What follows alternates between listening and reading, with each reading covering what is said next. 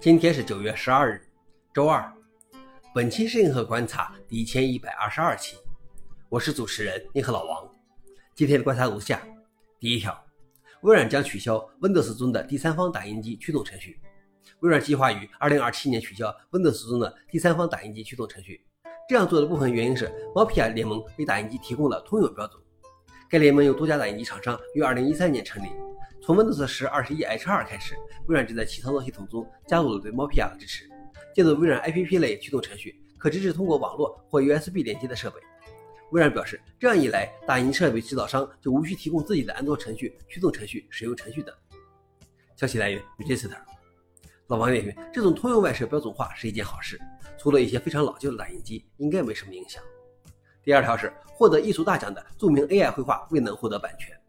还记得那幅获得2022年科罗拉多州博览会年度美术竞赛的空间歌剧院的 AI 绘画吗？它是艺术家使用 Midjourney AI 生成的，以其复古的笔触、细腻的色彩，意外地赢得了艺术创作比赛的第一名。这件事引发了公众对 AI 绘画和 Midjourney 的极大兴趣。不出意外，美国版权局也拒绝了对该作品的版权授予，因为它不是人类创作的产物，其中包含的人工智能创作素材超过了最低限度。使用 Midjourney 创作这幅画的杰森·艾伦告诉版权局。他使用 Midjourney 输入了大量修改和文本提示，至少六百二十四次，才得到了图片的初始版本，并使用 Photoshop 对其进行了修改。消息来源：路透社。老王点评：不授予版权有不授予版权的道理。我认为 AI 制品应该有不同于现有版权范围的新的版权认定。最后一条是，微软决定由它来选择你使用的安全登录方式。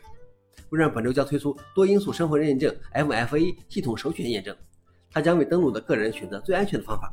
如果该方法不可用，则提供替代方法。A 者活动目录会查看用户账户注册的身份验证方法，并选择最安全的途径。首选方法列表从临时访问的通行证开始，然后依次是基于证书的身份验证、飞多兔安全密钥、微软认证器的推送通知和给予时间的一次性密码 OTP，最后是手机。微软的总体目标是最终放弃使用用户名和密码作为身份验证方式，转而使用生物识别等其他方法。消息来源：Register。老王点名：总之就是大家都习惯的密码是最不可靠的安全方式。最后是回应，果然 B 开始 FS 没有进入 Linux 6.6，并按照 Linux Toolbars 的意见，先行并入了 Linux 内核的数。它有望进入下一个版本的 Linux 内核。以上就是今天的硬核观察。想了解视频的详情，请访问随附链接。谢谢大家，我们明天见。